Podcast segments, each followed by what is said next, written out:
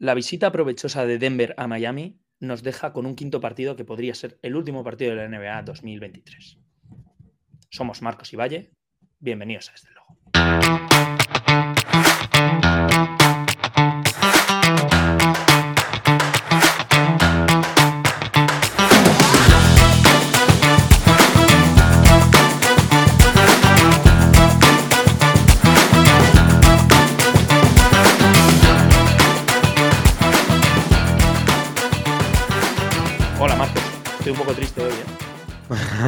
hola, hola, hola. Muy buenas. Bienvenidos un día más a, a Desde el Logo. Y, y no hay por qué estar triste, hombre. Hombre, es que di- hablas de un Game 5 como un día más. No sé, tío. bueno, a ver, para algunos, para algunos probablemente sea un día más en la oficina. ¿no? Realmente em, tenemos a un- una plantilla de Denver que estos dos, últimos, estos dos últimos partidos en Miami han sido un día más.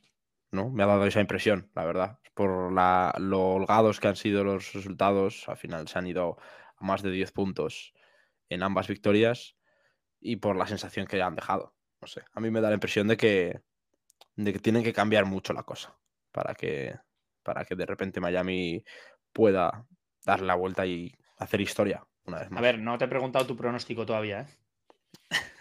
Es verdad, tienes razón, tienes razón.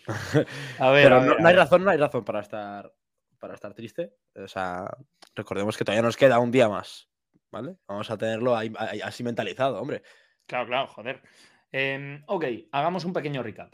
Eh, hemos tenido dos partidos en Miami, eh, ciudad a la que llegamos con una serie empatada 1-1 Ujú. y eh, volvemos a Denver con un aplastante 3-1 para Denver que ha hecho los deberes, no se ha dedicado a tomar el sol y a salir en Miami y se llevan dos victorias fuera de casa que pf, apestan a anillo para casi todo el mundo. Para, para casi todo el mundo, menos para el señor Jimmy Butler, que, bueno, y en realidad para este equipo, ¿no? Que está eh, muy acostumbrado a estar contra las cuerdas. Em, en el Game 3 tuvimos una actuación histórica de Nikola Jokic y Jamal Murray con dos triples dobles de 30 puntos, algo que nunca había ocurrido en unas finales de la NBA y que quizá- quizás pusieron en algo de presión en ese Game 4 Ujú. que un héroe ines- inesperado en, en Denver, que hacía tiempo que está desaparecido, pues eh, supo, supo imprimir en el partido, ¿no? Como Aaron Gordon, mm, haciendo que se vean obligados a sacar las garras en Miami. Bueno, en, Miami no, eh, en Denver, los Miami Heat. Sí, realmente ese, ese partido de Gordón yo creo que viene precedido de como la sensación de superioridad que se ve en el anterior partido. Me da la- yo creo que si no se, se cascan semejante partidazo en, en el Game 3 eh, Nikola Jokic y Jamal Murray, Aaron Gordon arranca con tanta soltura el, el partido 4. O sea, no sé, a mí realmente me parece que ha sido como un, un puñetazo realmente duro a, a los a los de la plantilla de Miami. Yo creo que mm, me da la impresión de que eh, obviamente están contra las cuerdas de forma muy loca. O sea, como no han estado en todos los playoffs, salvo por aquel partido 7 contra Boston. Em, y no juega nada en su favor. Recordemos este 3-1 en finales, solo se ha remontado una vez y fue por Cleveland en aquella epicidad eh, llevada a cabo a manos de LeBron y sus secuaces. y tendría, tendría que cambiar, ya te digo, mucho la cosa. Hay que decir que hoy se juega en Denver. Me parece clave esto. Bueno, clave para Denver, más que para Miami. Denver ha demostrado, sí es verdad que ha ganado estos dos últimos en Miami, pero ha demostrado durante los playoffs que en casa se enchufa más. O sea que mm, Miami tiene que hacer un auténtico partidazo. Es verdad que Miami no ha tenido problemas para conseguir resultados positivos fuera de casa, pero estamos hablando de un auténtico feudo, como es Denver, en, en una situación en la que se pueden proclamar campeones de la NBA en su propia casa. Hmm. Volviendo sobre lo que decías antes, em, lo llevamos comentando todo el año, ¿no? Que al final mm, es más fácil destacar y jugar bien cuando, cuando todo va bien, ¿no? Y aquí, pues bueno, en el cuarto partido las cosas fueron muy bien, porque las estrellas brillaron. Incluso jugó algún minuto Reggie Jackson, ¿eh? Imagínate. Cambios en la rotación. El, bueno de Reggie tuvo un par de minutillos, ¿no? Para, para, yo creo que debía tenerlo por contrato o algo así, porque la verdad es que fueron bastante como más simbólicos que otra cosa. Bueno, y ya en el, en el quinto, en el cuarto partido, perdón, eh, pues bueno, eh, la verdad es que parece que juegan de memoria. Es una situación difícil em, y los Miami Heat van a poner toda la carne, la carne en el asador. Em, se ha anunciado, bueno, lo ha filtrado Woj esta tarde, que parece, todo apunta que Tyler Hero va a forzar para volver en este Game 5. El segundo máximo anotador, de Miami esta temporada, pues eh, vuelve en el momento clave absoluto de la temporada, con alguna molestia en la mano operada tras esa lesión de muñeca. ¿Hubiese, hubiese tenido que forzar? ¿Tú crees un partido antes? Antes de ese 3-1. Es que 3-1 está muy feo. Estamos hablando, claro, aquí ya yo creo que la pregunta más que, más que por ahí es, ¿es Tyler Hero un factor decisivo en estas finales?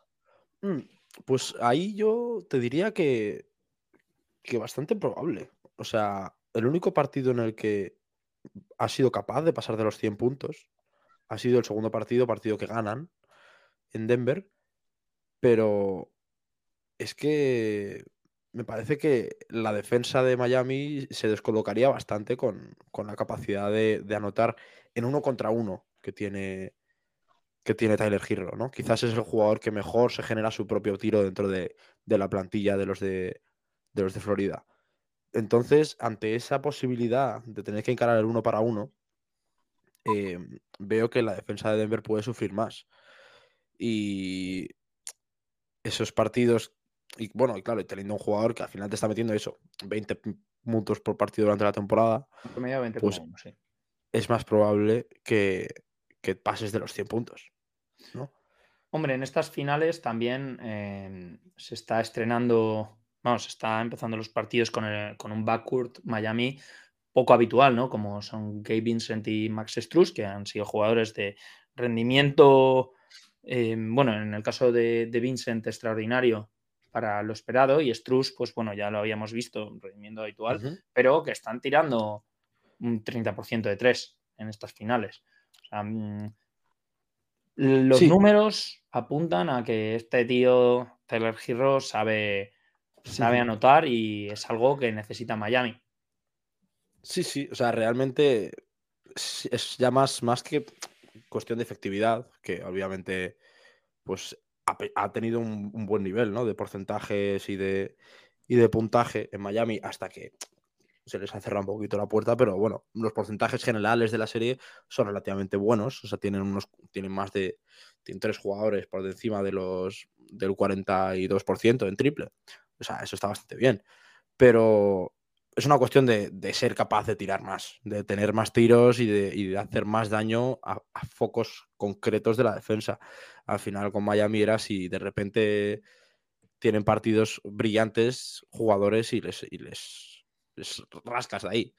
Porque... a ver, eso, joder, eh, me parece un análisis ventajista justo ahora que están. Por supuesto, por supuesto. O sea, al final no, es, no Han rendido bien. No me parece tampoco que se le hayan jugado a que entren. no, eh, estoy de acuerdo. Pero el tema es que no te vale solo con eso.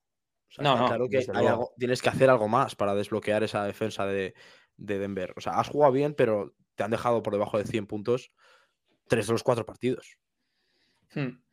Y, y, para mí, Mm, yo creo que Butler, eh, el rendimiento de Butler se ha visto afectado desde aquel, aquella torcedura de tobillo. Mm, mm. Yo creo que ahí está un poco la clave, porque Butler al principio, o sea, a ver, pongamos en situación lo que quiero decir. Butler no iba a promediar 50 puntos contra Denver. Está claro. En un, prospect inicial. Pero sí que es verdad que eh, no se le ha visto eh, tan decisivo como a principio de playoffs, ¿no? Y esto quizás se va un poco por ahí. Mm, también tiene que ver el factor Adebayo, ¿no? Que ha ido subiendo en nivel y bueno, en los dos últimos partidos, a pesar de las derrotas, eh, ha hecho dos dobles dobles, o sea, uno hmm. casi con 20 rebotes. Entonces, bueno, quizás les ha faltado esa efectividad del resto, ¿no? Mm, sí em, puede ser. O sea, quizás lo que más me parece que llama que llama la atención es, el, el no bajón porque no ha llegado a un nivel bajo, pero ha ido, digamos, en una tendencia descendiente durante los playoffs, Butler. Y eso al final es algo que no quiere, que, es, que quieres que te ocurra justo lo contrario. O sea, realmente mm, prefieres que tu jugador en la primera ronda no esté todavía al 100%, vamos, que no esté dejándose la, piel. Pero claro, eso es algo que es muy difícil cuando tienes el camino que ha tenido hasta aquí Miami. Y yo creo que es algo que están acusando. Al final se han enfrentado contra equipos eh, Milwaukee Bucks, que eran favoritos al anillo, te podía, bueno, favoritos no como no únicos, pero sí unos contenders bastante serios. Mm, y, de los contenders más serios del este, sí, sí. Justo, completamente. Y Boston, que era el siguiente en la lista. Esos dos eran los dos más fuertes. Y encima Boston le alargó la serie a siete partidos. Entonces, yo creo que esos finales es algo que, quieras que no, mm, vas a acabar acusando. O sea, es imposible pretender pensar que no, que no va a ser así. Y jugadores como eso, como Kyle Lowry, y que ya tiene 33 años, quiero decir, Pama de Bayo tiene 25, aguanta el, aguanta el tute, pero con 33 años, las minutadas que se está pegando estos playoffs y la importancia que tiene en ambos lados de la cancha, pues yo creo que está siendo un factor hmm. decisivo de, esta, de esta serie, la verdad. Sí, sí, sí, sí. Y bueno, o sea, sí que es verdad que han tenido ahí aportaciones que se lo han ido creyendo, ¿no? Lo hemos hablado todos los playoffs. Unos playoffs memorables, por otro lado, de Miami. ¿eh? A pesar de que estemos hablando en este tono derrotista, pero cuando el río suena, agua lleva. O sea, parece que eh, lo del otro día de dos triples dobles de 30 puntos no es casualidad. no. Aquí llevamos diciéndolo desde hace mucho tiempo. El camino de Denver tampoco ha sido sencillo, pero son el equipo que más sensación de equipo campeón han dado en todos sus playoffs. Y tiene pinta de que, bueno, esta es una oportunidad mm, grandiosa para mm, hacerse con el primer anillo de la franquicia. De hecho, estas son las primeras finales de la franquicia. O sea, colaron por primera vez en finales. Y, me, me, gusta el símil que se hace ahora entre entre Nikola Jokic y, y Giannis Antetokounmpo. Dos jugadores que, han seguido como un, mismo derrotero en el sentido de ambos tienen, ambos tuvieron dos MVPs y cuando ya estaban perfectamente laureados en, de forma individual en la liga, eh, se coronaron como los auténticos jugadorazos que son como campeones de la liga. Obviamente todavía no podemos decirlo de Nikola Jokic, pero todo apunta a que, a que va a ser va a entrar en la historia con bastante contundencia, ¿no? O sea, es verdad que ya tiene dos MVPs y ha sido muy, muy valorado para este tercer MVP seguido, pero el hecho de ganar un anillo ya en, un, en una escala global, una escala histórica de tops, eh, te hace subir mucho, yo creo. Y, y con los playoffs que está haciendo Nikola Jokic, que me están pareciendo una auténtica salvajada. O sea, es un jugador que influye en todo y encima influye positivamente eh, en todo. O sea, tiene unos porcentajes de estos playoffs increíblemente altos para la cantidad de tiros que tira. Tapona también. Eh, y, la capacidad de organizar el equipo entero es lo que les está llevando, pues eso, a estar a un pasito de la gloria. Hmm, se entienden casi sin mirarse. Hmm. Eh, saben los cortes que van a hacer bueno, Jokic lo tiene todo en mente, ¿no? Sabe los cortes que va a hacer Aaron Gordon, sabe dónde va a estar abierto eh, Catwell Pope, lo de los handoffs con, con Jamal Murray es la mofa. La verdad, hay muchísimo meme de eso. es em, fantástico, es fantástico. Es, que Jokic es un jugador imitable, ¿no? Es un jugador bastante pintoresco, muy, muy alejado de lo que vemos en el resto de la liga. Hmm. Y quizás em, en línea con lo que tú dices de que ha seguido como esa construcción de, ese character development, ¿no? Que, se dice en los videojuegos. Em, también hay algo que aporta este performance en, las finales de la NBA a eh, que no haya ganado el MVP este año, Mm, ¿no? Puede Eh, ser. esta performance, y sí que es verdad que son premios distintos, eh, deja, si únicamente comparamos a Embiid contra Jokic, a Embiid en un lugar regular.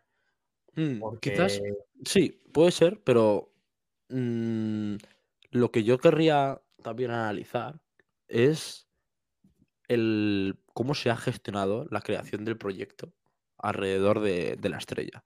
Porque me da la impresión de que en Denver se ha ido engranando el, el equipo año a año y este año de repente se han encontrado con la mejor plantilla que han tenido en los últimos en los años recientes, pero todo todos los fichajes que se han hecho han sido orientados a optimizar el rendimiento de Jokic. Sin embargo, yo creo que en Filadelfia, eh, a pesar de que obviamente fichas un poco en base a tu estrella, no se ha hecho tanto. O sea, yo creo que el fichaje de Harden no es tanto por cómo va a ser su encaje con, con Embiid, sino porque le encanta a Daryl Morey.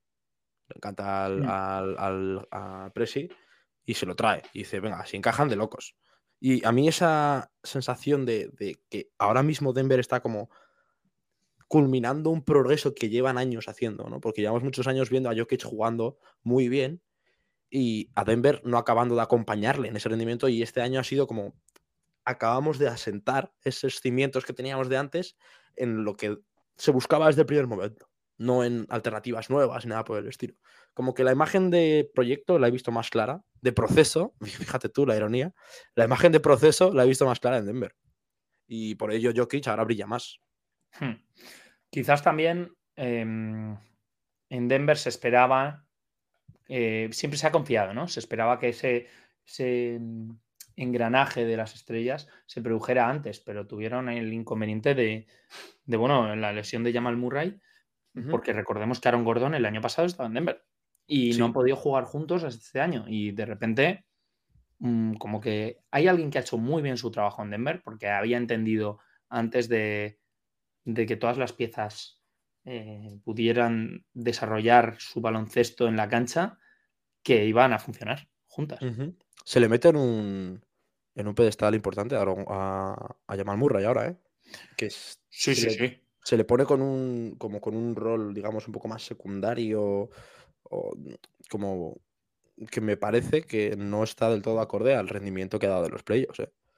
Mm, Hombre, ya para mí ya era una, Hmm, una estrella de la NBA, completamente. pero lo de estos playoffs lo consolida definitivamente y, y es raro que no le veamos, o sea, a mí me parece raro que no le hayamos visto ya, pero Hmm. va a ser raro como no le veamos en el All-Star la próxima temporada. Fíjate lo Ahí que es te donde digo. quería llegar, eso es, estoy de acuerdo. Me parece que el All-Star es una recompensa que, salvo Al estatus, ¿no? Quizás. Sí, al- exacto, al estatus de, de Jamal Murray, que no se ha reconocido lo suficiente, yo creo, para lo que ha, lo que ha hecho durante los años que ha estado en la liga, ¿no? Ese salto, esos playoffs de la burbuja, que fueron una barbaridad, se han reafirmado en la calidad que tiene como jugador en, en el día de- en, el- en estas series, en estos playoffs en concreto. Hmm. También eh, mola ver eh, cómo les gusta, les gusta ser, eh, tener que demostrar, ¿no? Tanto a las Hmm. dos estrellas. Hay una narrativa por ahí que es, bueno, o sea, Embiid me ha ganado el MVP de la regular season, pero bueno, yo voy a ganar el anillo. Y luego Jamal Murray tiene que luchar contra eh, esa opinión, esa gente de la opinión Hmm. que eh, le ponía en un, en un transitorio, ¿no? En un momento, una estrella transitoria de la burbuja, que un fenómeno que se dio mm, puntualmente y que no se iba a repetir. Y, y bueno, la verdad es que los dos están a un nivel gordísimo y mm, van a ser muchos millones. Eso. Es- Completamente. Pero es que lo que, lo que más gusta, yo creo, en Denver es que es que tienen 27 y 25 años. O sea, Mm. ahora mismo en Denver están. No pueden estar más contentos. O sea, la, la plantilla mm, no tiene ni un jugador, dos jugadores solo por encima de los 30 años. Y son Jeff Green y Ray Jackson. Jugadores con poca relevancia, ¿no? Digamos, a- a- en, en la rotación. O sea, Jeff Green sí que ha jugado más, obviamente, pero hablo de lo, lo importantes que son, de verdad, para el equipo. Y un equipo coronarse como campeón con una con unas con dos estrellas principales con esa edad da, da a pensar que, que esto lo vamos a ver repetido. Quizá no el campeonato o, aparecer en las finales, pero competición vamos a ver para rato. Pero a Denver ya le da. Que eso era un debate y era otro estigma que cargaba la franquicia, que es que a Denver no le daba con lo que tenía y que mm. quizás eh, tenían que buscar algo más y tal. Y a Denver ahora mismo le da de sobra. Sí, yo creo que de hecho del, del oeste estaba por lo que se ha visto en estos playoffs, estaba muy por encima de cualquiera. Hmm. Sí, quizás esperábamos mucho, ¿no? De esa eliminatoria contra, contra Phoenix. Sí. Mm, que fue preciosa, ¿eh? Que fue increíble. Pero es que al final los equipos son equipos, yo creo, ¿no? Es lo que hay que tener en cuenta.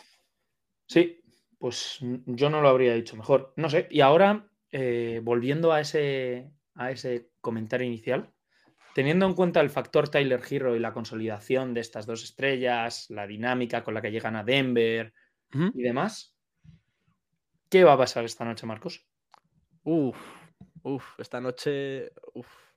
Yo, a ver, los ánimos de, de la serie los veo como Denver queriendo aprovechar la oportunidad y yendo a por todas porque es la, oportunidad de eso de levantar el, el anillo con su gente. Y Miami, pues un poco el rol, el rol que hemos visto durante, durante los playoffs de nadie cuenta con nosotros, ¿no? Em, ¿Qué va a pasar? Pues yo creo que va a depender de cómo estén las cosas eh, de ánimos en, Miami al comenzar el partido. Si no enchufan, si no enchufan un poquillo jugadores como Duncan Robinson, o si empieza a tener el giro activo, Testrus, es decir, como esas piezas alternativas, ¿no? Que no sean Jimmy Butler y Bama de Bayo, si no enchufan en la primera parte, yo creo que es muy difícil que, se lo lleven. Entonces, yo voy a. Yo, si tuviese que apostar eh, mi dinero, apostaría porque hoy, hoy se acaba la temporada. Hoy se acaba la temporada. Sí, señor. Eso es triste, ¿eh? Es triste, es triste, pero bueno, es un. Es un, un culmen fantástico para, para el año tan, tan precioso que, hemos tenido. Ha sido un año de NBA fantástico. Hmm. Pues mira, yo mm, ya sabes, ya voy siempre a la épica, tío. me ha encantado ver a Miami esta temporada. Creo que Denver lo va a ganar, pero no lo va a ganar en 5, lo va a ganar en 6. Yo creo que vamos a tener un partido más porque lo decía Jimmy Butler en la rueda de prensa post partido después del, del cuarto, que estaba con Kylori ahí, con una gorra mal puesta y demás. bueno, es que lo que tenemos que hacer ahora es salir ahí fuera y dejarnos todo para ganar tres seguidos. Y mm, me da la sensación, y esto es un poco fatalista, porque van a tener que remar mucho para morir en la orilla, pero eh, van a empezar en esa dinámica de hoy tenemos que darlo todo y a no ser que se casquen un pedazo de partido los Nuggets. Mm, la mitad del, del Game 3 les vale. ¿eh? Mm, yo creo que el ímpetu de Miami hoy va, a ser muy grande y efectivamente dependen del el factor giro. Si giro está enchufado, van a forzar un sexto, pero en el sexto ya no les va a dar. Yo no veo, no veo a Denver mm, teniendo que realizar un ajuste defensivo sobre giro y fallando en el momento en el que están con la oportunidad que tienen. Sería histórico, ¿eh? Pero... Sí, sí, uy, ojalá, ojalá tuviésemos un Game 7, sinceramente. O sea, sería, sería maravilloso, pero... Pero ahí estoy de acuerdo contigo, no lo veo pasando. Yo creo que lo van a ganar en Denver. Ojalá sea en un sexto partido, molaría verlo, la verdad. Quizás eh, es demasiado soñador por mi parte, pero aquí venimos a jugar, hombre. Sí, sí, desde luego, y a ver qué pasa. Ah, eso es, eso es. Veremos, veremos a ver qué, qué, qué noticias y qué resultados tenemos para culminar la temporada. Y probablemente grabemos otro capitulito. Claro, habrá que volver, ¿no? Habrá que... Volveremos para hacer un poquito de recap, recap de playoffs y podemos comentar un poquito eh, el draft. Yo no, no, estoy muy al día con respecto a todos los picks como si estuvimos el año pasado, pero hay, hay, hay cositas, ¿no? Tenemos que hablar de.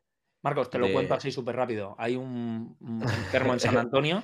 Exacto. Y, y bueno, poca pinta de que haya mucho más. Igual mm, draftearon un Jokic, yo qué sé. mm, Claro, claro. Los Toronto Raptors durante un anuncio de Taco Bell. O sea, Así que eso, ya hablaremos en el próximo de, de estas cositas y esperemos que, que estéis ahí con nosotros y, y nos, y nos queráis tanto como nos queremos nosotros a vosotros. eso es bien dicho. Bueno, volveremos. A ver, a ver qué pasa. Un Game 7, por favor. Chao. Hasta luego.